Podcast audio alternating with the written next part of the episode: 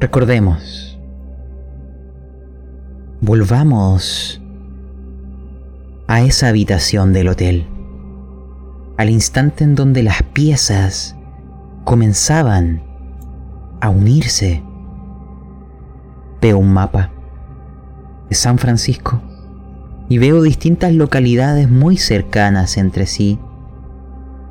En cada una de ellas ocurrió algún asesinato de varias personas. Pero no es cualquier asesinato. No solo hay una secuencia numérica cada tres días. No solo hay una secuencia en la cantidad de víctimas, que es una progresión matemática, sino que además, en cada asesinato,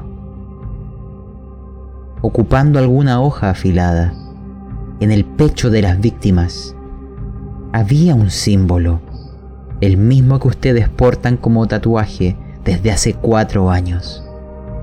El fantasma del pasado que ahora se ha cobrado a los hijos el agente del regimiento Rainbow. Y ustedes, dado que ese tatuaje lo conocen prácticamente de memoria, vieron en el mapa.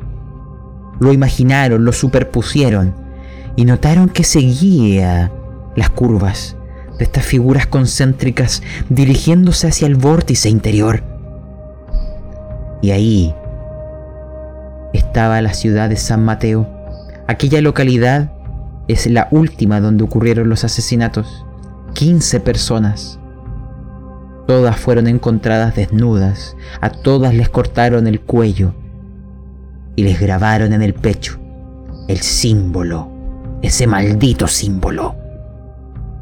Ustedes se encuentran en ese lugar ahora, en un hotel en San Mateo. Me imagino de una segunda o tercera planta, quizás con las ventanas entreabiertas. Entran los rayos del sol y el sonido escaso, infrecuente de la gente o de vehículos. Quizás es un día de fin de semana, quizá las horas están descendiendo hacia la noche, no lo sé, pero parece que la actividad misma de la localidad ha descendido, guardando silencio entre vuestro descubrimiento. Y ahí, en esa habitación, con la luz que va decreciendo, pronto tendremos que encender alguna alguna lámpara, ¿no? La luz del techo. Ahí los veo a ustedes tres, mirándose, entendiendo que los fantasmas vuelven a la vida, que obtienen corporeidad y que esto no ha terminado, que esto es personal, que todo sigue conectado y que siempre todo gira alrededor del regimiento Rainbow. Y es ahí donde quiero que ustedes vuelvan a presentarse. Vamos a partir por ti, James. Recuérdanos quién eres y qué impresión te dejó este último descubrimiento cuando dibujaron sobre el mapa y vieron que están en el vórtice. No sé si es el final o es el comienzo de lo que viene. La mesa es tuya. Soy James. James Henry Holmes. 36 años ya. He perdido a mi hijo. No sé dónde pueda estar. Aún me queda mi pequeña, su melliza, y mi señora, claro está. Pero las he dejado en casa. Hay cosas que tenemos que resolver.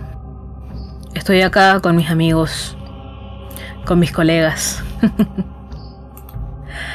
Jerry, Jerry Bautista y Chris Christopher Cromwell. Compañeros de armas, hermanos de batalla. Chris también ha perdido a su hijo.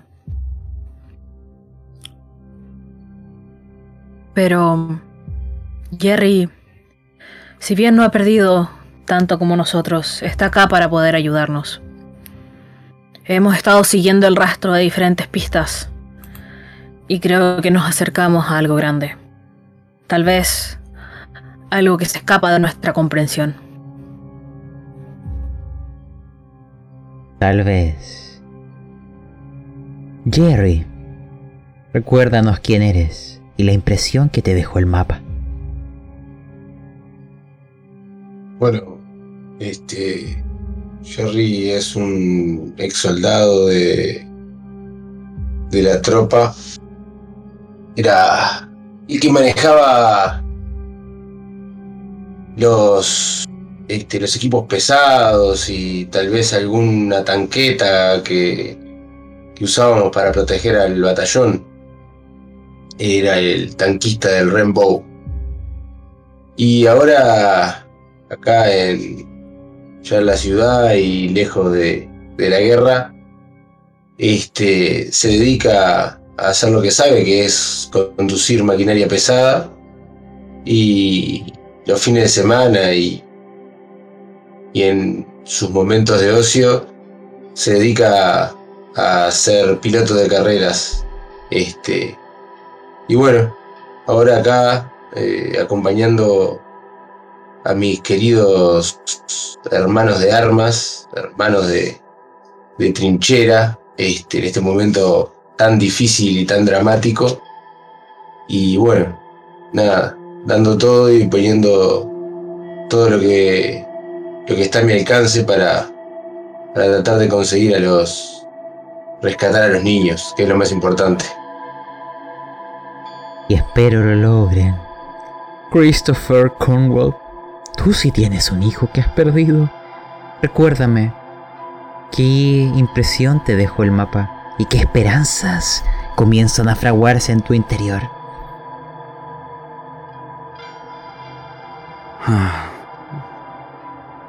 ¿Por qué me haces este tipo de preguntas? Si sabes que recuerdo... Si sabes que recuerdo las manos de mi hijo tocando mi cara. Sus primeras palabras. ¿Sabes? Cuando vi sus primeros pasos. Y lejos de él ¿Te atreves a preguntarme esto? ¿Cómo te atreves? He pasado de ser un médico exitoso a trabajar en una trinchera, salvando a compañeros de armas, a otros teniendo que verlos morir ni siquiera en una mesa de operación, simplemente en el lodo bajo la lluvia, en el excremento. Toda esta, toda esta experiencia me ha marcado. Dejé a mi familia en Londres.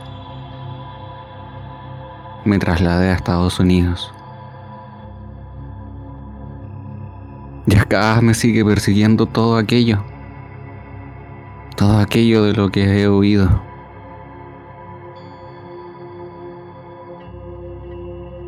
Pero al ver este símbolo, no tan solo en mi piel o en la piel de mis compañeros, o haberla experimentado a través de aquellos asesinatos, como si lo hubiese saboreado.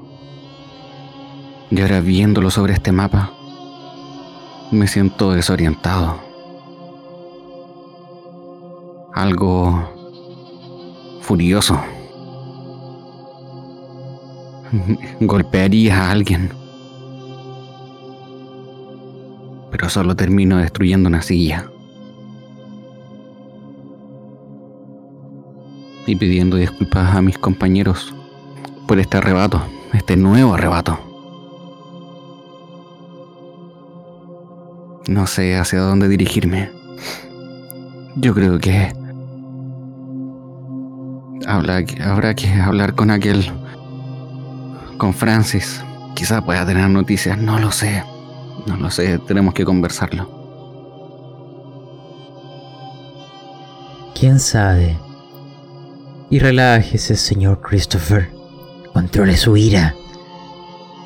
Porque en esta habitación donde la luz exterior sigue menguando, por un momento no solo las estrellas les serán propicias, sino que otro golpe del pasado llegará a vuestro presente. No sé quién de ustedes fue.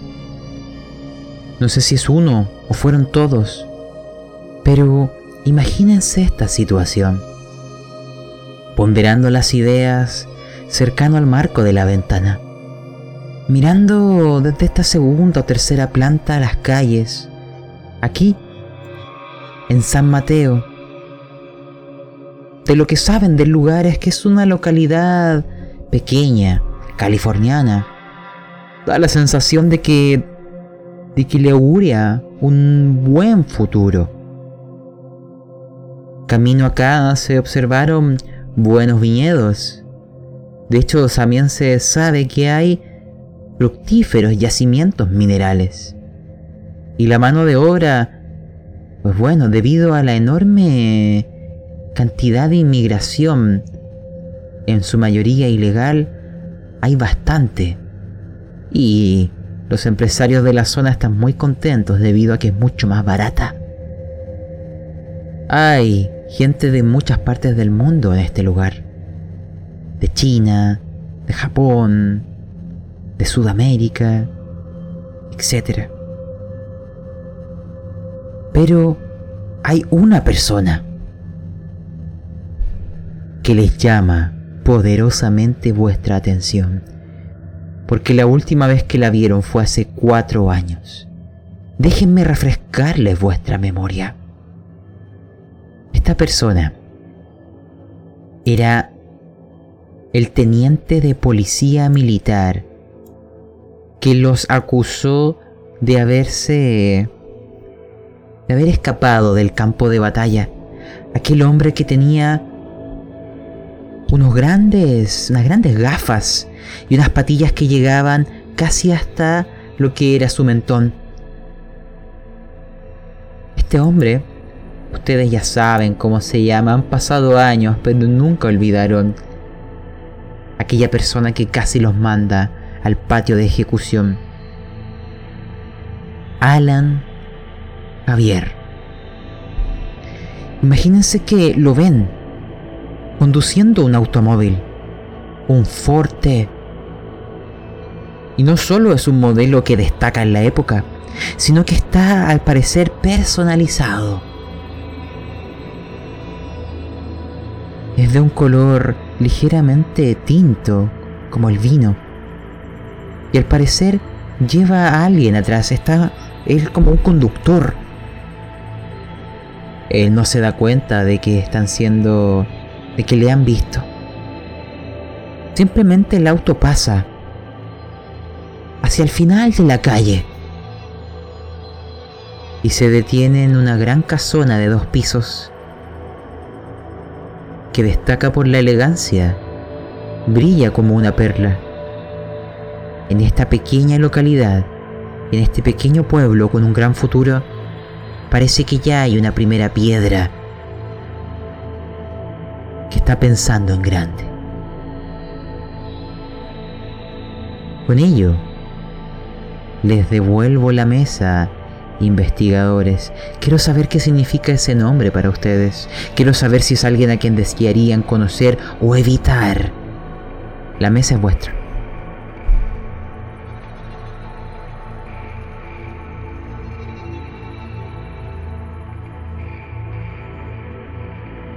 Claro que recuerdo ese nombre. ¿Cómo olvidarlo? esa basura, aquella basura que nos trató de inculpar a todo el equipo Rainbow de desertores. Puedo hacer cualquier cosa, menos un desertor. Y eso me ofusca. Me vuelve violento.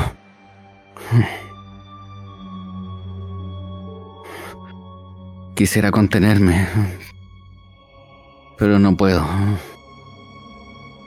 Haberlo visto a, través de esta ventana. Compartir este sentimiento con mis compañeros. Recordar hace cuatro años.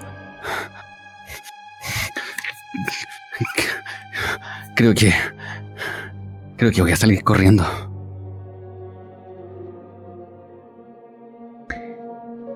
¿Crees o lo harás? Y el resto, mientras ven, imagínense el amago de vuestro compañero, no solo de los sonidos, de los pasos de unas zancadas apresuradas en dirección hacia la puerta.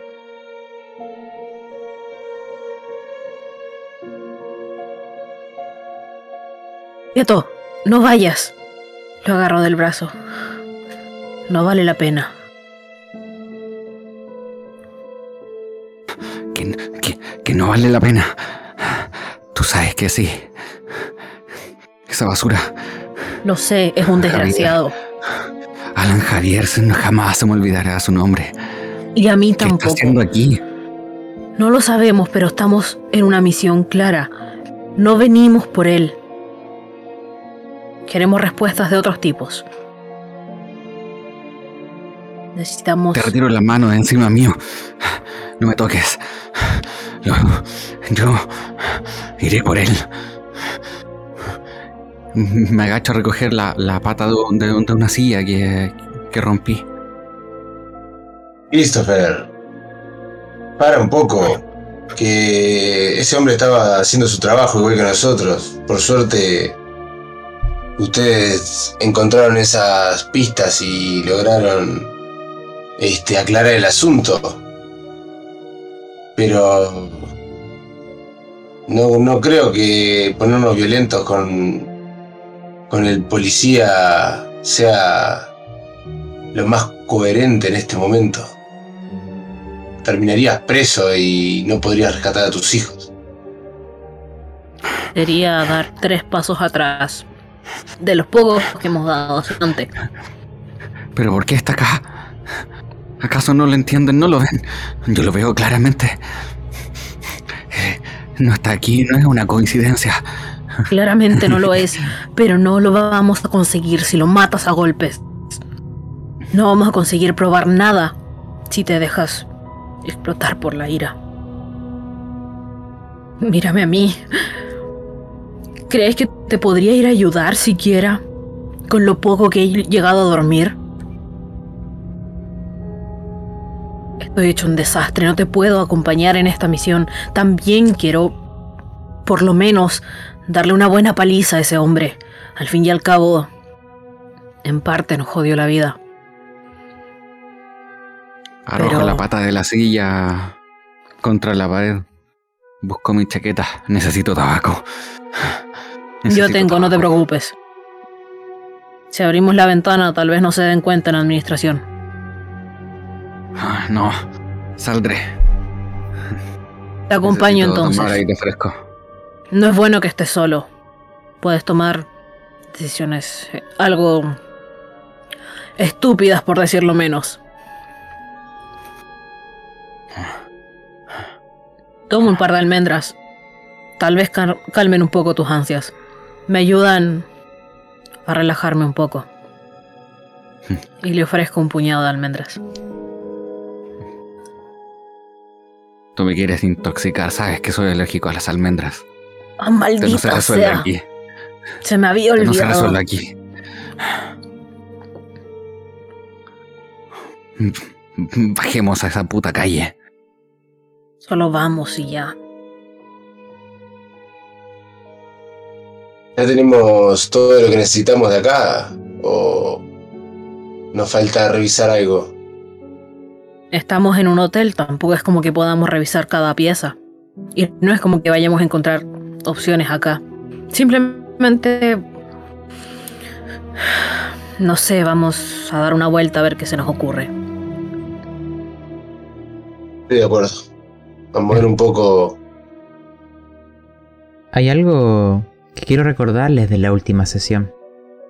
Que ustedes comentaron que deseaban buscar armas. Las horas del día están llegando a su fin. Sin embargo, pueden, en lo que queda de tiempo, intentarlo.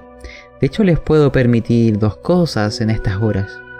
Ustedes me pueden ayudar a describir el pueblo, a dónde van y qué hacen. Pero ¿Qué cosas les puedo ofrecer? La posibilidad de, mediante el uso del dinero, comprar algún arma si es que la venden por aquí, y también saber de qué pueden enterarse de lo que serían estos asesinatos. ¿Cómo les puedo permitir lograrlo? Dos cosas. Para poder eh, comprar armas les lo simplificaremos con una tirada de crédito, el cual pueda representar no solo vuestro poder adquisitivo, sino también la posibilidad de que estén a la venta aquí y que se las vendan a ustedes. Y bueno, eh, como te decía, me hubiera gustado tener una escopeta en el maletero del auto. Este, pero con tanto apremio que salimos, hubiera agarrado la mía de casa, pero bueno. Este, espero que no necesitemos usar las armas tampoco. Y. Y Christopher, ¿cómo te fue a vos en tus búsquedas? La verdad es que sorprendentemente bien. Me alegra. La basura esa de, de Alan Javier. Vieron que conducía un. un Ford T. Hermoso color tinto. Es el chofer de. el dueño de este pueblo. De esta. Y mira alrededor. Iba a decir basura, pero. de este. pueblucho. Eh, definitivamente. Si ustedes no me acompañan, yo iré a esa casa a investigar. Lo haré por mi cuenta. No los quiero exponer. Oye, no necesitamos llegar a esos extremos. Podemos ir a... Bueno, ya se nos ocurrirá una excusa. No, no tengo mucha mente para pensar. Sí, pero que cada hora que pasa es importante. Piensa en tus hijos. Lo sé, los escucho diariamente. Los escucho en la mañana, en la noche, en la tarde. Me siguen pidiendo que los salve. Hay que ponerle prisa a esto. Estamos tardando demasiado. Tal Los- vez. Los asesinatos ya ocurrieron. El último, ayer. Bueno, Según la secuencia ya no tendría que haber otro, pero ¿por qué no? no lo sé. Estaba en el centro. Pero podría, Podría haber uno mañana. Según la secuencia El- faltan un par de días. ¿No? Si fue ayer, Entonces, no, faltan ayer, un par de días día, aún. mañana, sería pasado mañana, ¿no? Disculpe, no. Ah, si no, si tuviera la mente un poco más clara, Sí, mañana, mañana sería. pediré otro café. En fin. ¿Cuál es la única pista que hemos tenido hasta ahora? El mapa. El mapa nos lleva al centro de esta ciudad. Esta ciudad. Estamos aquí. ¿Qué basura vimos? Aquella basura de Javier. No sé qué más necesitan. Para mí está claro. Yo le partiré el- la espalda a ese. a ese estúpido. Primero vamos a sacar la información y, y luego de quedar satisfechos, ahí es lo que quieras con él.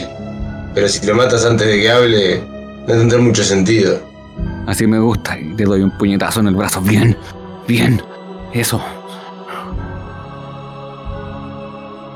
Quiero permitirles una tirada. Pero ha de ser la persona que tenga menos suerte de ustedes quien la lance. Así que simplemente lancen los tres y voy a tomar el resultado de la persona que tenía menos suerte. ¿Qué va a significar esto? Es saber si una información que no está ocurriendo aquí va a llegar a ustedes. Si quizás justo dejaron el lugar donde iban, si les puede llegar algún tipo de, de telegrama urgente, si había algún tipo de comunicación con las otras personas del regimiento. Esta tirada lo va a determinar, así que déjenme ver cómo les va. A ver. Aparentemente la suerte no está de nuestro lado. No, la suerte no está de vuestro lado. Es gracioso porque fallaron por un punto. Mira. Pero, pero, pero, mira, un extremo, un fracaso y un éxito. Los fracasos y el extremo se. no, no, pero. Eh, te puedo dar una. Un intercambio. Dado que, dado que tú, James, eres quien tenía menos suerte y fallaste por un solo punto. Algo te va a ocurrir mientras duermes. ¿Aceptas ese intercambio? Y con eso te doy ese punto. eres tramposo, eres tramposo. Pero lo acepto. que así sea. Miren, les voy a describir una escena que quizá ocurrió hace algunas horas. ¿Mm? Vamos a cambiar la canción para aquello. Horas atrás, mientras ustedes estaban dirigiendo hacia San Mateo, después de que habían ocurrido todo el incidente en la reunión con Francis Keeper. Hay una persona que no había asistido a esa reunión. Una persona que ustedes conocen y que es miembro del pelotón Rainbow. Maurice. Aquel hombre con ese eterno bigote y sonrisa y una endemoniada suerte. Quizás es precisamente esa suerte la que le permitió encontrar lo que ahora les diré. Y él lo transfirió a, Keeper. Quizás él ahora lo transfiere a ustedes. La tirada que ahora voy a considerar como válida a través de este, de este intercambio es que hay comunicación telegráfica entre ustedes. Y podremos agregar este dato. Lo que les había dicho eh, Keeper es que él había encontrado un contacto llamado Michael Olive, una persona de la Universidad de Miskatonic, quien tenía un amigo que sabía algo del signo, de la marca que llevan sobre vuestra piel. Esa persona se llamaba George, George Samagnore, y era un profesor de historia antigua, especializado en las culturas del Mediterráneo occidental aquellas anteriores al florecimiento del Imperio Romano. Lo que vamos a imaginar es una escena en donde este antiguo combatiente, Maurice, visitó este lugar. Él tenía la misma información que Keeper y también guarda este hambre por descubrir qué es este tatuaje. Vamos a expectar una reunión que tuvo él con el profesor Michael Olive, un hombre bajito, con gruesas gafas y una poblada barba negra. Al principio si tú lo miraras en medio de la multitud te sería imposible tomarlo en serio, pero unos minutos de conversación con él te dan de inmediato a entender de que su aspecto es solo un engaño. Es alguien apasionado de lo que hace y amigo de sus amigos y por aquello teme mucho lo que le ha sucedido a George aquel hombre que le contó esta información y que lleva desaparecido desde que viajó hacia España. Ahora, imagínense esto. La habitación está calefaccionada con una hoguera.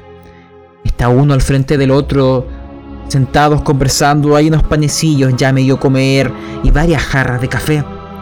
Y es ahí donde el profesor le dice que que a mediados de octubre de 1921, dice el profesor Michael Olive, él creía haber encontrado los restos de una cultura común entre los diversos pueblos mediterráneos. Acá está transmitiendo los descubrimientos de su amigo, de George.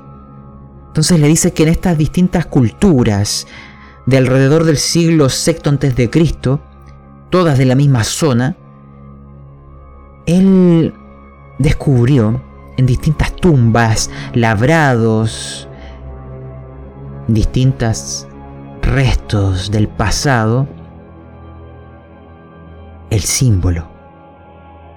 En pueblos que no deberían haber tenido una conexión entre sí, todas mostraron en alguna antigua indumentaria, en algún grabado en roca, en alguna cerámica, en algo, aquel maldito símbolo que ustedes ahora portan sobre la piel.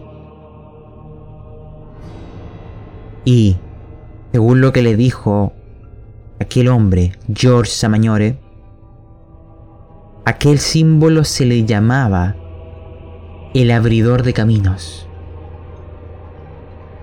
Samañore había encontrado este símbolo también en una necrópolis Iligerta, cerca de la ciudad de Tarragona, en España. Solo que allí le llamaban de otra manera. Lo llamaban el signo de la puerta y la llave. Y el profesor Samañore había afirmado que encontró múltiples referencias en algunos venerables libros de que aquel signo era conocido en la península árabe por las mismas fechas, bajo otro nombre. Umir Attawil. El profesor Samañore partió hacia España hace unos dos meses atrás. Iba en busca del origen de esto, de ir conectando los puntos de cómo culturas o pueblos que no deberían haber tenido contacto alguno mostraban en este punto algo en común. Lo llamaban de distintas formas pero todas lo portaron, todas lo usaron. No sabe bien la razón ni por qué, pero aquello era parte de la investigación que lo llevó hacia el viejo continente. De ahí es que este hombre, Michael Olive, reconoce el símbolo, y es por eso que cuando se encontró con Keeper, terminando sus estudios de derecho, salió la conversación y se hizo la conexión. Algo que en esas horas Maurice habrá hecho, y toda esta información es la que les llegará posteriormente a ustedes, es que simplemente le preguntó al profesor Olive si, si le ayudaba con alguien, con algún traductor, alguien experto en lenguas, para traducir qué significaba el Umirat Tawil. Y dicen que incluso está mal escrito, que sería Tawil al-Umir, y que significa el prolongador de la vida. En la propia oficina del profesor George Samañore se menciona algo en sus apuntes, lo último que escribió antes de dejar este lugar y partir hacia España.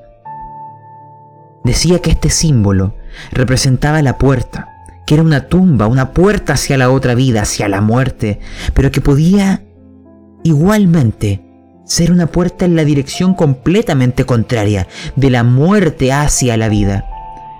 Asimismo, parecía ser que en algunos ritos se consideraba que dicha puerta podía poner en contacto a nosotros con dioses o demonios. Y al parecer, dentro de este símbolo, dentro de estos círculos concéntricos, la fuerza mítica, la fuerza arcana, decía, se encontraba en el vértice inferior, aquel que simboliza el lugar donde ustedes hoy se encuentran. El signo, decía el profesor, indica una puerta abierta, pero según parece hay otro signo para la puerta cerrada. Según múltiples referencias, este otro signo parece ser representado por una línea diagonal, de la cual nacen cinco trazos, tres de un lado y dos del otro. Y ahí mencionaba que Muchas de esas referencias podían encontrarse en algunos libros. Y esa es la última pista que se les será transmitida, porque hay libros que no se podían acceder, se requiere ser miembro y estar meses esperando.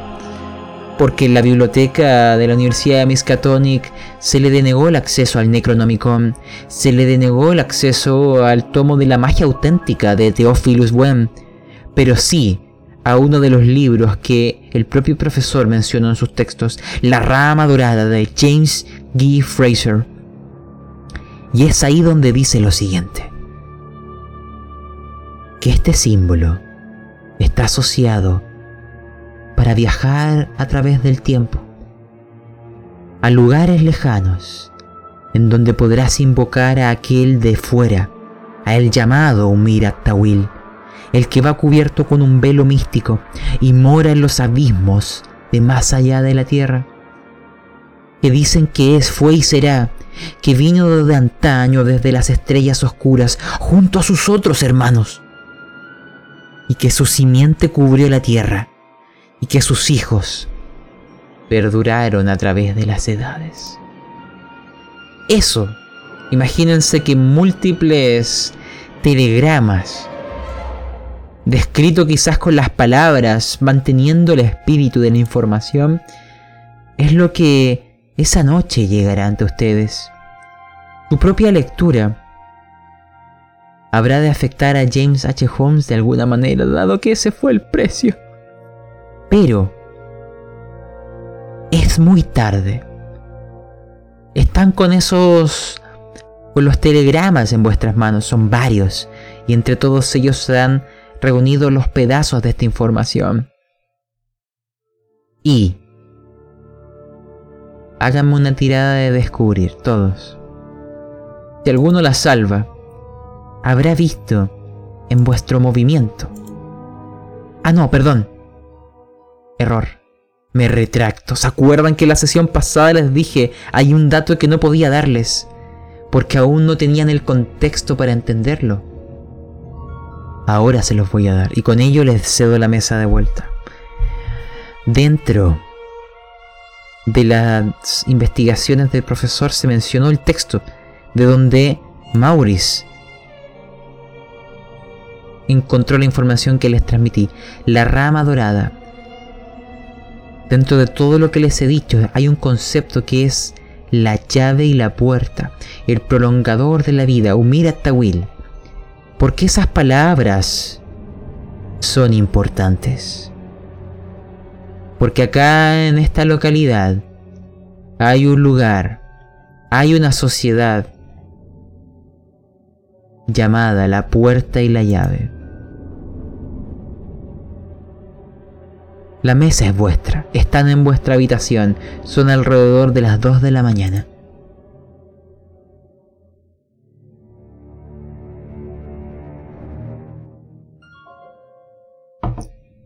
Eh, todo... Toda esta información... Creo que... Ah, no lo sé. Jerry y Chris, algo... Algo que quieran decir, o sea...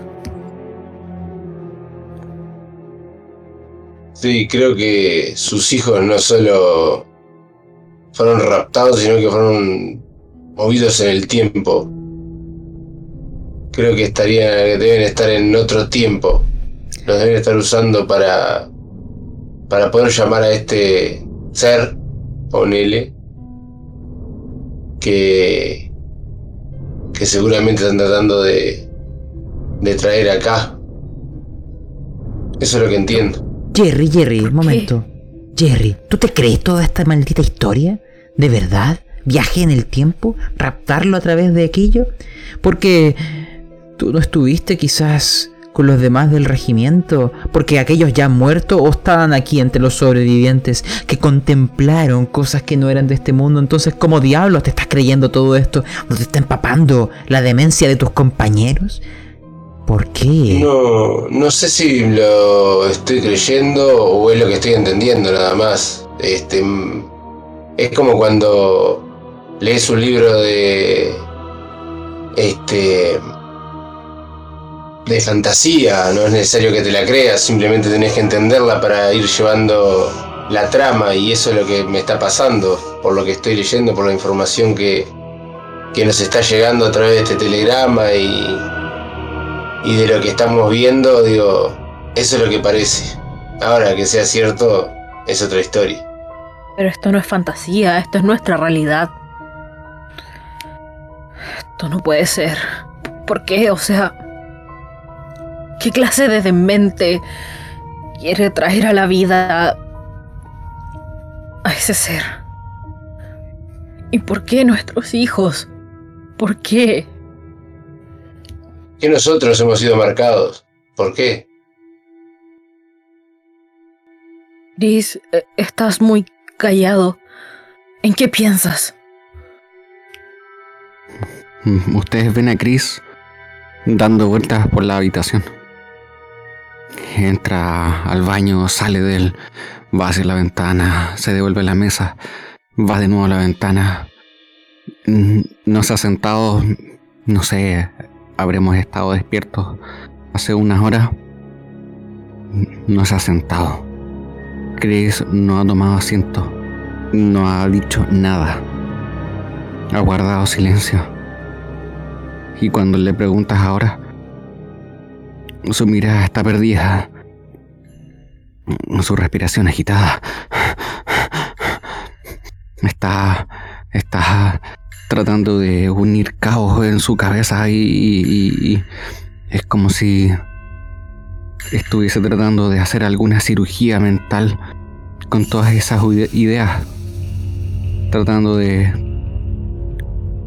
unirlas, unir dos cuerpos que no tienen sentido de estar juntos. Per- per- perdón, perdón, Holmes, es que tenemos el prolongarlo, el prolongador de la vida, la puerta de la tumba, la puerta y la llave. ¿Será que será que nuestros hijos son son la puerta y nosotros la llave? No, ¿por qué? Todo es mi culpa. ¿Por qué tenía que alistarme en un primer lugar?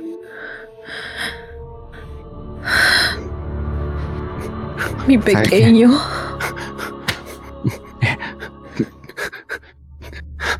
Tomo mi. Tomo, tomo el arma, tomo el arma. Reviso si tiene balas. Hago girar el. El. el. el, el tambor. Veo que todas tengan ahí un casquillo. Esta mierda se acabó. Necesito ir allá. Necesito averiguar. Estamos aquí en el centro. Estamos aquí en el centro. No puede ser coincidencia que que aquel estúpido está acá. No, Necesitamos respuestas.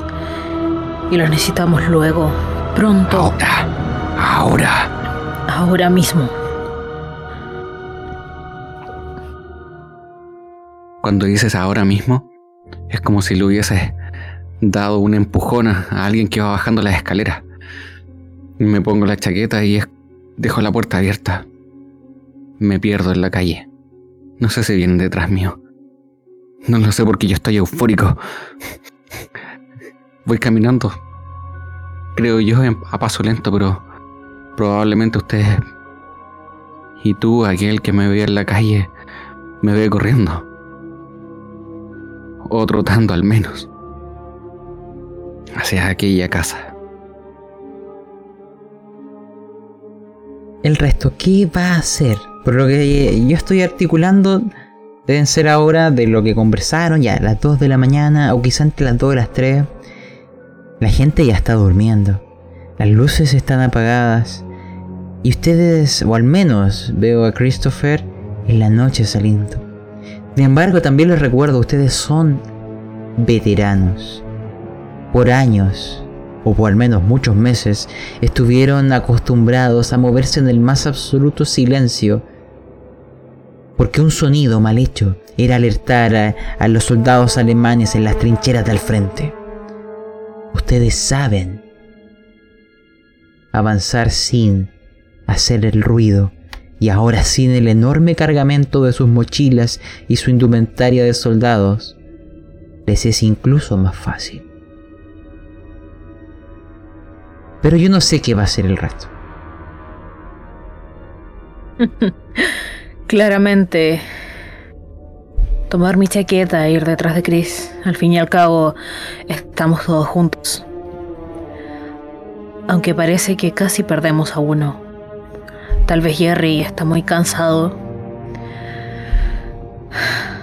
No lo sé. Espero que nos pueda seguir el ritmo. Es tarde, compañero, pero si ya tomaron la decisión de, de asaltar esa residencia, no los voy a dejar solos. Vine para estar con ustedes y es lo que voy a hacer. Aceleremos el paso entonces. Chris ya nos debe llevar por lo menos una cuadra de, de ventaja. Parece vamos. que casi lo está disfrutando. Imagínense que mm, el pueblo, recuerden, no es grande. Y cuando estuvieron en el hotel, al final de esa calle se veía aquel edificio que destacaba por la manufactura, por la belleza, por las dos plantas amplias respecto a los demás. Bajo el amparo de la noche ustedes eran sombras. Afuera de este lugar está protegido simplemente eh, por una cerca de metal, una puerta y que esto envuelve a toda la propiedad, la cual tiene un pequeño jardín en la zona frontal. A pesar de la noche, las estrellas, la luna, transmiten o emiten la suficiente luz para leer lo que sale arriba en el edificio como una especie de, de marco que muestran con bastante orgullo. Se llama la Asociación de la Puerta y la Llave. Posee dos plantas. Todas las luces están actualmente apagadas. La puerta, esta reja de fierro está cerrada. Lo que ven es simplemente un edificio hermoso. No saben para qué lo ocupan, pero que se nota que la gente ya lo ha dejado. Parece un club. Y por el... Por la arquitectura parece es donde los ciudadanos quizás más influyentes de este lugar pueden pasar sus tardes porque es muy pudiente, muy lustroso, grandes ventanas, exquisitas ornamentaciones y bajorrelieves, un jardín muy bien cuidado. Da un aire a que casi no pertenece a este lugar. ¿Y ustedes desean seguir con esto? Es ahora donde tienen que decidirlo. Hablen entre ustedes y descríbanme qué harán. No les voy a pedir tiradas para saltar una cerca. Simplemente me lo tienen que decir.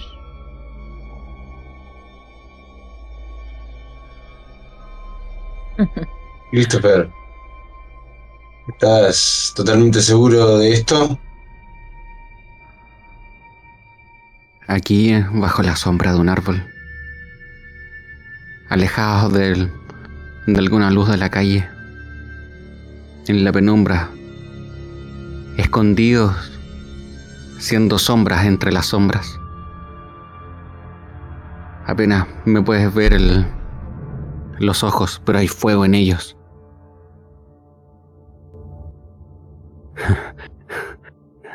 Jerry, amigo, y me acerco a tu cara, tan cerca. Estoy más que seguro. Yo entraré a esa maldita propiedad. Y no lo voy a arriesgar a ustedes. Si quieren, se quedan acá. Pero yo iré. Yo iré. Deja de decir tonteras como si te fuéramos a dejar solo. Claramente estamos juntos en esto. Tendremos que saltar. La reja... ni siquiera alcanza para uno de nuestros entrenamientos. Así que... Lo, lo sé, pero ustedes, ustedes eran los valientes. Yo soy el doctor. Pero igual tuviste entrenamiento. Y lo sabes. Estamos juntos en esto. Y entraremos juntos. No puedo dejar a nadie atrás. No de nuevo, no le voy a fallar a nadie más. Así somos los del Rainbow. Rainbow. Nadie queda atrás. Exacto. Y así sea. Así que... Entraremos. Jerry, tú primero. Salto la cerca. Hay. Hay una tirada que he de pedirles solo para saber qué tan diestros serán. Cerrajería. Yo sé que pueden abrir esa puerta. Mi pregunta es simplemente si lo harán de la manera elegante o no. ¡Wow! James H. Holmes. Vamos a ir describiendo esto. Recuerden, es un edificio rectangular de dos plantas muy amplio. Se nota que los techos son más altos de lo convencional. Tú estás en una puerta de madera recia, cerrada con llave. Pero veo en tu tirada que para ti esto es casi como si estuviera abierta. Cuéntame, abre la puerta para nosotros. ha sido un juego de niños. Podré ser agente privado ahora.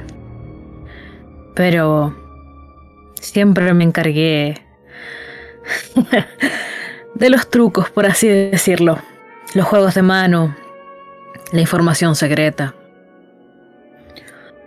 Ni siquiera tuve que ocupar mis herramientas como tal. Creo que hasta con un clip lo hubiese podido abrir.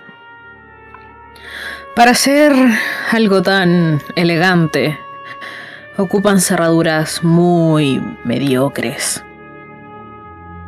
Hasta un niño podría abrir esta puerta. Pero bueno.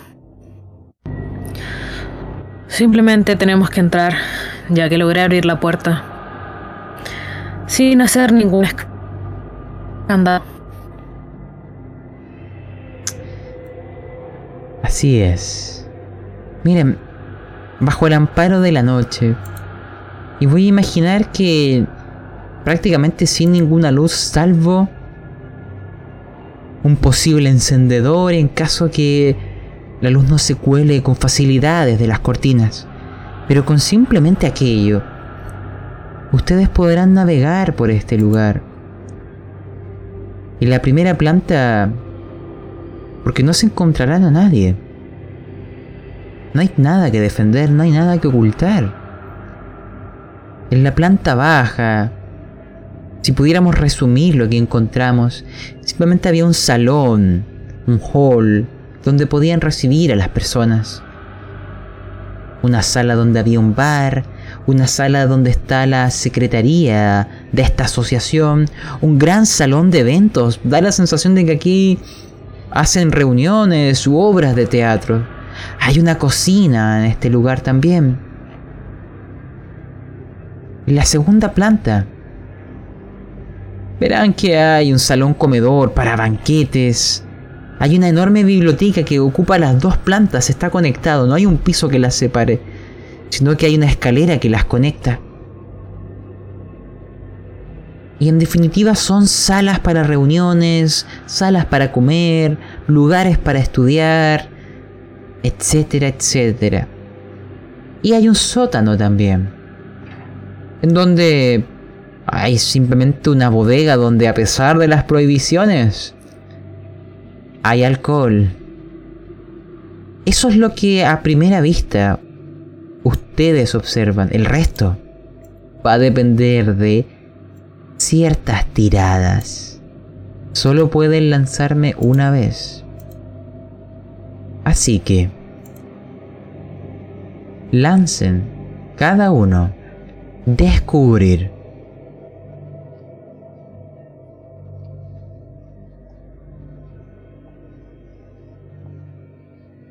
Bien. Y el resto. Oh.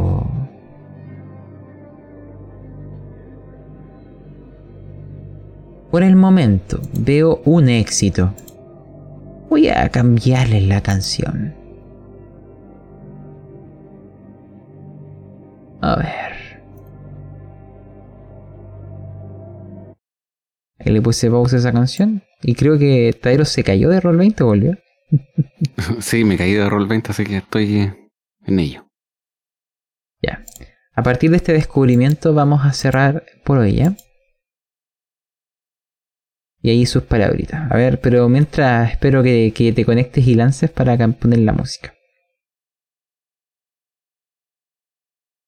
Wow, Kohaku, James H. Holmes. salvando, salvando. Ya, muy bien, pero con eso basta. Igual han estado malas vuestras tiradas. Las voy a poner la música de vuelta. Las... La suerte está de vuestro lado, investigadores. Pero claro, es gracias a James H. Holmes. En sus días de la Gran Guerra se dedicó al espionaje. Su trabajo era adentrarse en lugares como estos, abrir esas puertas y encontrar las pistas rápido y huir antes que le vieran. Aquello está en su cuerpo, está en su ADN. Y nuevamente lo logra. Aquellas tiradas hablan por sí solas. El otro par se nota que este no es vuestro campo, no es vuestro elemento. Y es lo que encontraste. Hay dos cosas. Una peor que la otra. Voy a partir por la menos grave. Es en la biblioteca. Porque... Recuerden, esto te lo permito solamente porque han reunido las pistas, porque saben las fechas.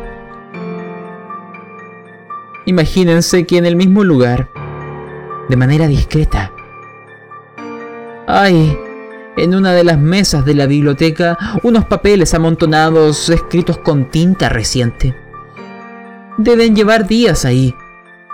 Son informaciones simplemente de la asociación que hablan de diferentes tipos de conferencias que realiza la puerta y la llave, hablando de temas ocultistas. Pero hay algo macabro en estas fechas, porque las reconocen. Sí. Dice el 19 de febrero en Vallejo, el 22 de febrero en Stockton, el 28 de febrero en San Francisco y el 4 de marzo en San José. Y claro, no está marcado la última porque es aquí mismo. Incluso salen los nombres de las personas que fueron como representantes. Sale un tal Joseph Pars, un Pepe Jar y Alan Javier, vuestro antiguo conocido. Parece que está muy metido en esto. También, y esto es lo que me interesa que entre los tres me ayuden a crear un epílogo.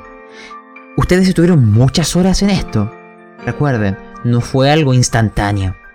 Esos papeles los encontraron en algún momento y siguieron peinando las habitaciones con estos malditos encendedores, cubriéndolos con vuestra mano para que no se vieran las ventanas, apagándolos cuando era imposible no e-, evitar aquello, de tal manera que no fueran detectados en el exterior. Esto es una operación militar en sus mentes. Es en el sótano. Hay algo que llamó vuestra atención. Es parte de ser de espías, ir configurando el escenario, el mapa en su mente. Y hay algo que no calzaba en el sótano. Era bastante simple, si te paras a pensarlo. El tamaño del sótano era de la mitad del tamaño de las plantas superiores. ¿Dónde estaba el resto? ¿Dónde estaba el resto? James H. Holmes ya ha visto esto en la guerra. Eso ocurre cuando hay una habitación secreta. Cuando ha sido quizás una pared tapiada para que no podamos llegar más allá. Pero en este caso era algo más sofisticado. Imagínense que los tres, en medio de esta bodega, con distintos barriles de alcohol, en una de las paredes, la que daría hacia la zona donde falta esa parte del sótano, ven a James H. Holmes tanteando las paredes, buscando, y en algún momento haya algún tipo de ranura. Mete los dedos y se escucha un clic. Y un mecanismo empieza a hacer funcionar algún tipo de poleas. Y una parte de la pared un panel se suelta y es posible deslizarlo con simplemente vuestras manos. Ha cedido. Y es aquí donde les daré vuestra escena final, porque detrás de toda esta mascarada hay algo secreto ahí dentro. Lo notaron al abrir el olor. Lo notaron al pisar y al observar con vuestros encendedores. Hay llenos, llenos de charcos de sangre coagulada en el suelo. Manchas en las paredes. Salpicaduras por doquier. Y esta pequeña sala en donde hay simplemente algo que reconocen. Las armas, las dagas que vieron en vuestra visión son las mismas.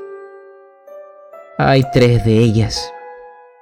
Y ropas que están manchadas con sangre que al parecer cubrían los ropajes de las personas que obraron en este lugar. Esta es una antesala a lo que está a vuestra derecha. Esa puerta está cerrada, es de madera, pero cederá con facilidad a un leve empujón. Y es ahí donde verán, ahora, con vuestros encendedores, moviéndolos sin miedo a ser detectados, una especie de templo. Es pequeño, pero da ese aire de santidad, o mejor dicho, de impío. Son seis columnas que sostienen este lugar, en donde cada una tiene tallados simbologías o seres que no quiero profundizar. No les recomiendo acercarse. Pero el suelo muestra evidentes indicios de que aquí hubo una carnicería, de que aquí hubo una maldita matanza. En medio de la sangre y al caminar mueven estos coágulos y notan que hay algo dibujado. Al seguir moviendo con los pies notan que está el maldito símbolo de vuestros pechos en tamaño gigante en el suelo. El aire, el, aroma, la sensación de muerte y sufrimiento está impregnada en las paredes. La sensación de vomitar es intensa y quienes me fallen vayan preparando su tirada de cordura definitivamente terminarán vomitando por las náuseas. En el centro de esta habitación rodeado de estos seis pilares hay un maldito altar de piedra negra. Y ahí hay algo que les es ciertamente familiar. No porque lo hayan visto, sino porque la información en el telégrafo les da cierta noción, cierto aire. Es simplemente un ídolo de piedra, 50 centímetros de altura. Es un aspecto humanoide, desnudo, no sabemos si es hombre o mujer, no está detallado, no es importante. En su cabeza tiene una masa informe, como, como si fuera un racimo de uvas y que empieza a crecer como un cono que se proyecta hacia las alturas. Lleva algo colgado de su mano. Una especie de, de pliegue, parece un lienzo, parece un velo. Y también, en una de sus manos, lleva grabado el símbolo de una llave. No sé cuál es la puerta. Pero el símbolo hace alusión nuevamente al nombre de este lugar y a lo que por telégrafo se les ha transmitido. La llave y la puerta. Ahora, en esta escena, en este lugar, con esta sensación profunda, patente y absorbente del sufrimiento de muchas personas, es donde Quiero que todos lancen vuestra tirada de cordura. A ver. Ahí las estoy viendo. Veo dos éxitos. Y falta la última. La tuya, Jerry. Lanza cordura. A partir de esto, me van a ir narrando. Primero, voy a partir con James. Tú no solo has descubierto esto. Transmíteme este descenso y por qué al espectar este, este lugar donde ocurrió la matanza, donde están reviviendo lo que vieron en vuestras visiones, el que lo que está conectado con la desaparición de vuestros hijos y con el maldito símbolo en vuestro pecho. ¿Por qué? Aún así, Te mantienes portentoso, fuerte. Tu mente se resiste a quebrarse frente a esta visión. La mesa es tuya, James. Simplemente eh, empecé a, casi como un acto de reflejo, a buscar en las paredes y cuando logramos acceder ahí, creo que el shock me evitó que, que Sin duda las náuseas son palpables. Pero si no hubiese sido por la guerra, tal vez sí me hubiese vomitado encima. Esto es horrible. Y a lo lejos creo escuchar la voz de mi hijo pidiéndome ayuda. Una vez más. En el eco Todo es tan extraño, no, logro comprender bien los símbolos. ¿Y qué clase de criaturas son aquellas? Pero hay un símbolo que reconozco, el mismo símbolo que llevo ahora en el brazo.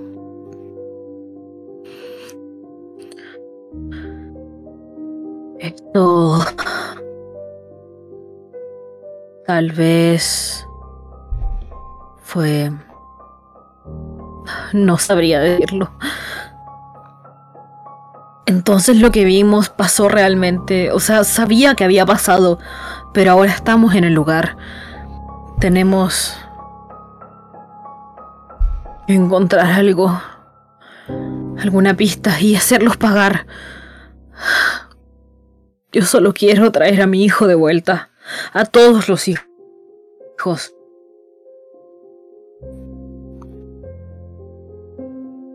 A todos los primogénitos.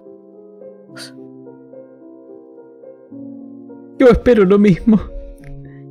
Jerry, también lograste mantenerte indemne frente a esta tormenta.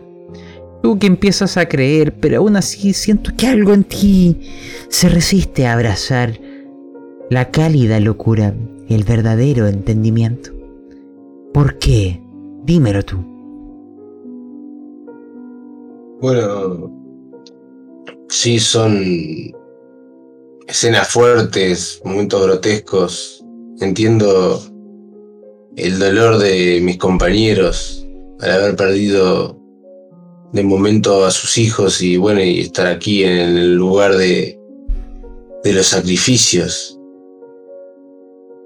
Pero me siento ajeno a eso.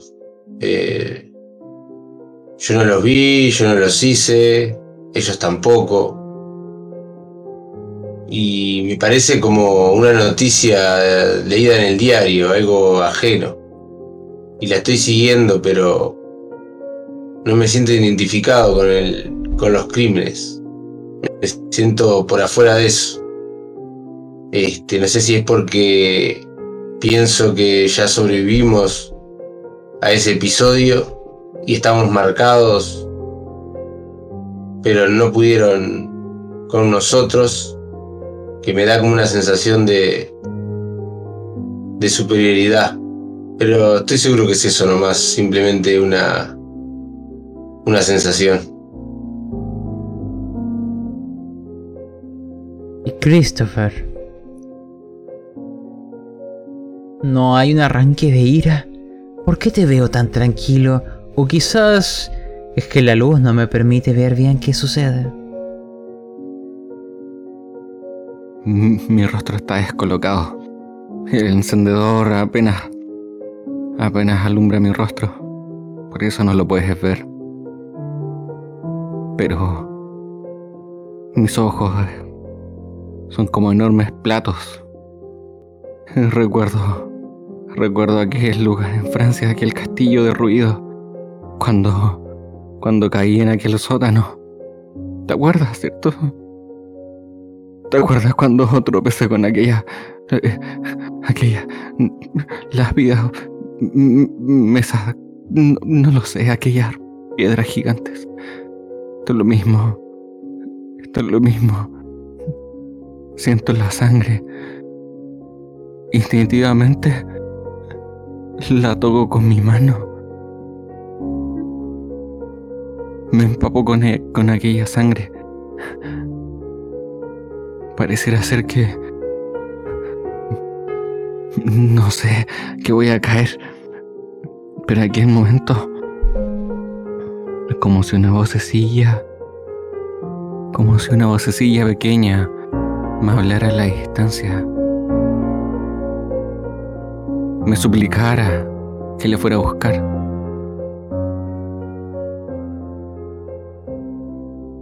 Simplemente transmite una emoción con una sola palabra. Papá.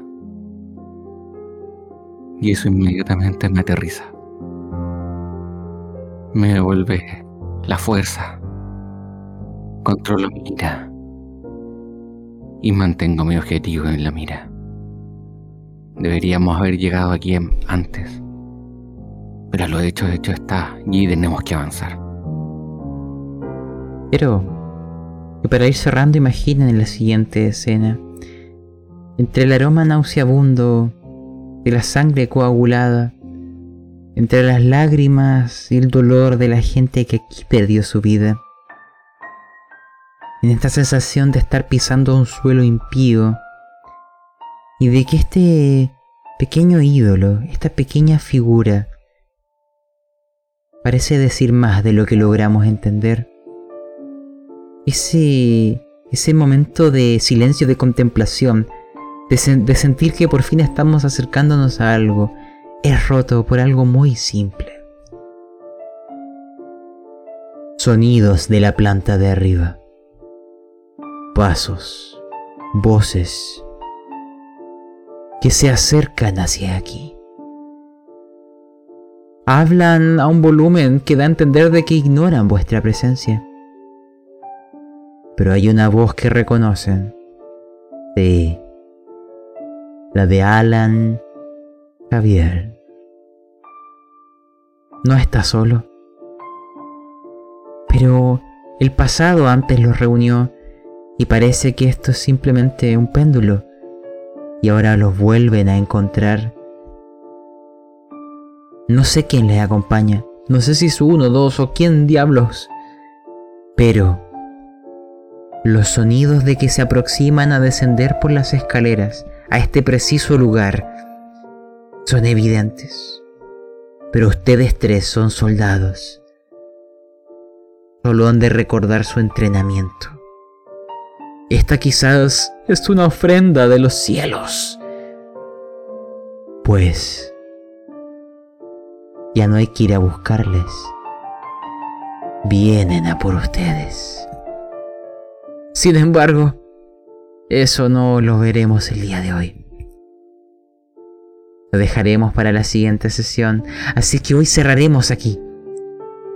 Con nuestros investigadores en este lugar oculto y con un encuentro a puertas de suceder. Pero ya hemos terminado, así que fuera de la sesión, fuera de la aventura, si quieren dejar su pensamiento de qué harán justo con este encuentro lo pueden dejar aquí o cualquier cosa. ¿no? La mesa es vuestra. En un ataque de ira, incluso puedo volver, volverme un caníbal, así que cualquier cosa puede suceder.